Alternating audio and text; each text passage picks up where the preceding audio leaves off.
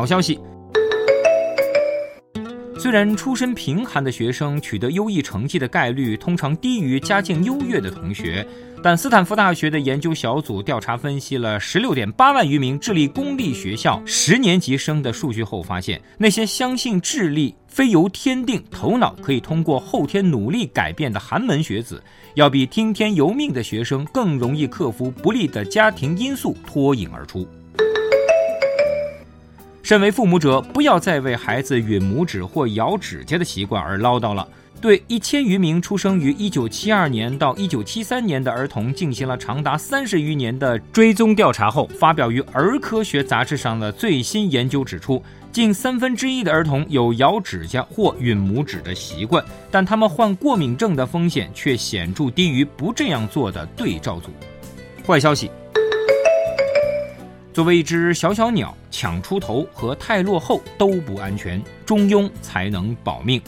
发表于《进化》上的论文跟踪调查了一百零四个大西鹃鸟巢后发现，在这种群体共同抚育后代的鸟类中，最先孵化出的雏鸟最容易在羽翼未丰时被赶出去，面对外界风险而夭折；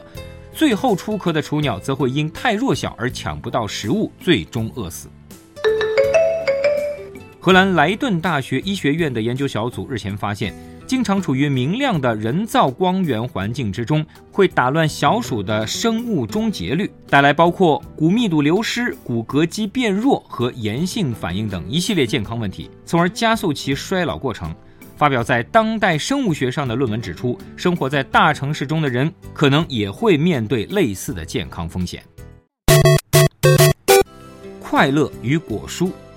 澳大利亚昆士兰大学和英国华威大学的联合研究小组在最新一期《美国公共卫生杂志》上发表论文指出，多吃蔬菜水果不仅会带来长期的健康益处，还可能让人立竿见影地快乐起来。研究者在长期追踪了1.2385万名澳大利亚成年人的膳食记录和身心健康状况后得出这一结论。